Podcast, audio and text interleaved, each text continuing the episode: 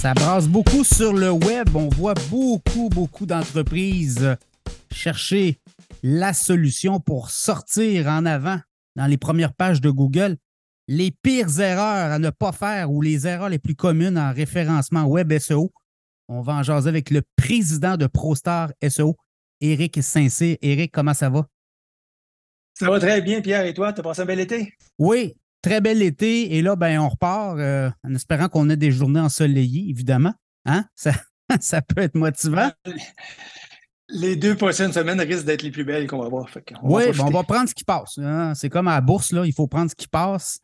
Euh, parle-moi un peu des erreurs les plus communes en SEO. Tu vois, euh, tu gères des sites et il y a des clients qui te font confiance à tous les jours parce que tu es le spécialiste du SEO.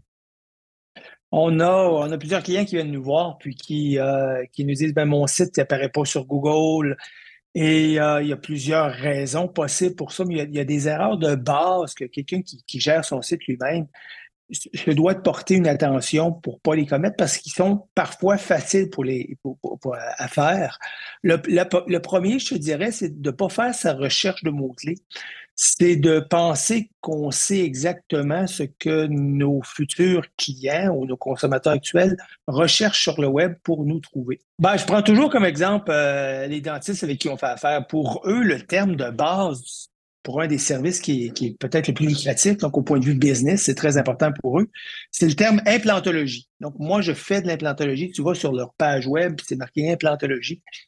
La réalité, c'est que si tu as besoin d'un implant dentaire, puis tu cherches un dentiste pour avoir un implant dentaire, ben, tu ne feras pas la recherche implantologie, tu vas faire la recherche implant dentaire. Exact. Quand même que tu es, premier sur le terme implantologie, les gens qui vont trouver, ça va être d'autres dentistes qui cherchent implantologie. Donc, il faut vraiment, des fois, se descendre un petit peu de, ou oublier les connaissances techniques qu'on a sur son domaine et se rapprocher un peu plus de ce que les gens cherchent pour nous trouver. J'ai des, euh, j'ai des chirurgiens plastiques, moi, à New York. Bon, un terme qui est très, très important, là, c'est euh, rhinoplastie.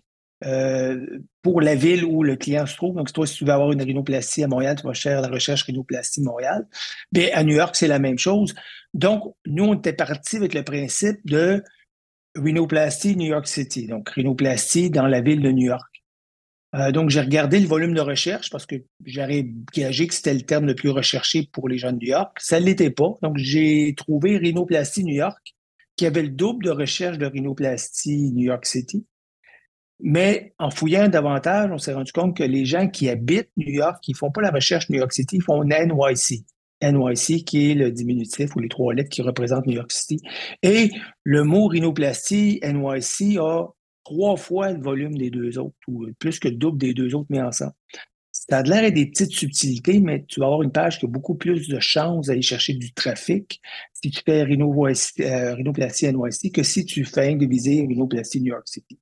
Si tu ne le sais pas et tu ne fais pas tes devoirs, ben, tu ne le trouveras pas. Il y a des outils qui vous permettent, même Google, si vous allez ouvrir un compte Google Ads, mais vous n'avez pas besoin d'investir dedans, il va vous dire combien de volume de recherche il y a sur différents termes. Prenez un, petit demi-heure, un heure pour faire le travail, puis déterminez les mots qui ont le plus de recherche dessus. Et ça permet aussi d'aller chercher des clients par le fait même que tu n'aurais pas eu par l'autre bord. Là.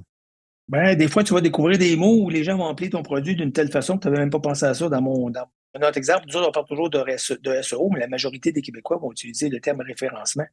si je ne viserais pas référencement, je ne viserais que SEO, mais je perdrais une partie de ma clientèle qui vont viser les deux. Même à l'occasion, quand les mots sont assez, sont assez séparés, on pourrait faire une page aussi pour un et l'autre.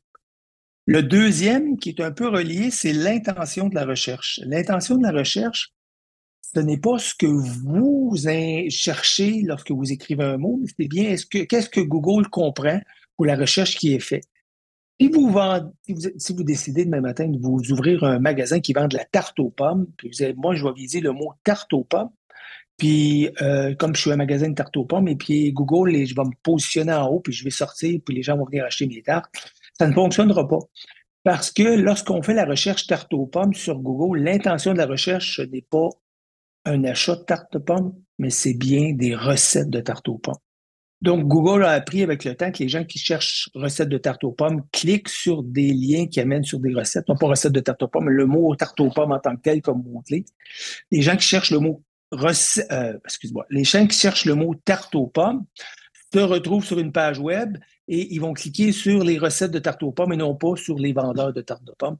Donc, à ce moment-là, c'est un exemple très simple, celui-là, mais assurez-vous de toujours rechercher le terme avant d'écrire votre page, puis regardez c'est qui qui sort en haut.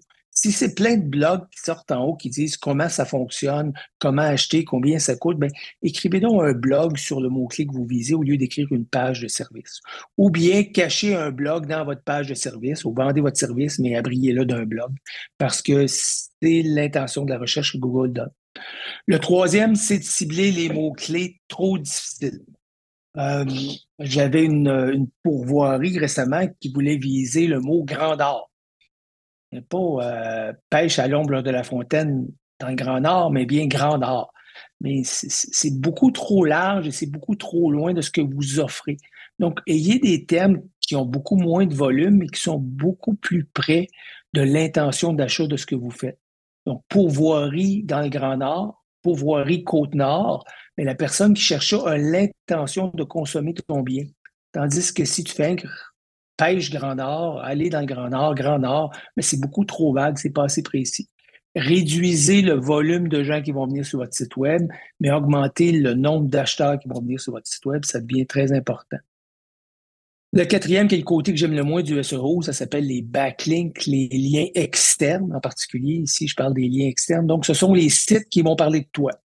Euh, as de sites qui parlent de toi avec du contenu qui mentionne ce que toi tu fais, mettons qu'on a un blog qui dirait les meilleurs podcasts au Québec, puis à l'intérieur, il on dirait, le podcast économique de Pierre Couture, eh bien, ça serait un excellent backlink s'il pointerait sur ta page de Cachemire.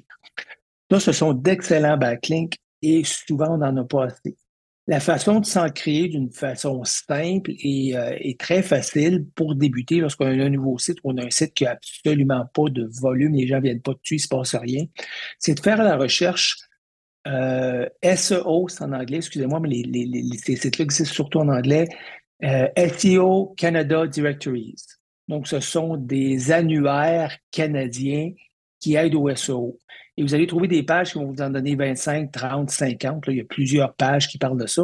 Et ça, ce sont des pages pour s'inscrire sur Yelp, pour s'inscrire sur les pages jaunes, pour s'inscrire sur plein de places où vous pouvez faire parler de vous gratuitement et ça va donner un lien à votre site on prend des sites des fois qui sont morts, qui ont zéro volume de clientèle, et seulement qu'en faisant ça, ben, le site il se met graduellement à apparaître sur des termes, sur des mots-clés qui sont importants pour lui.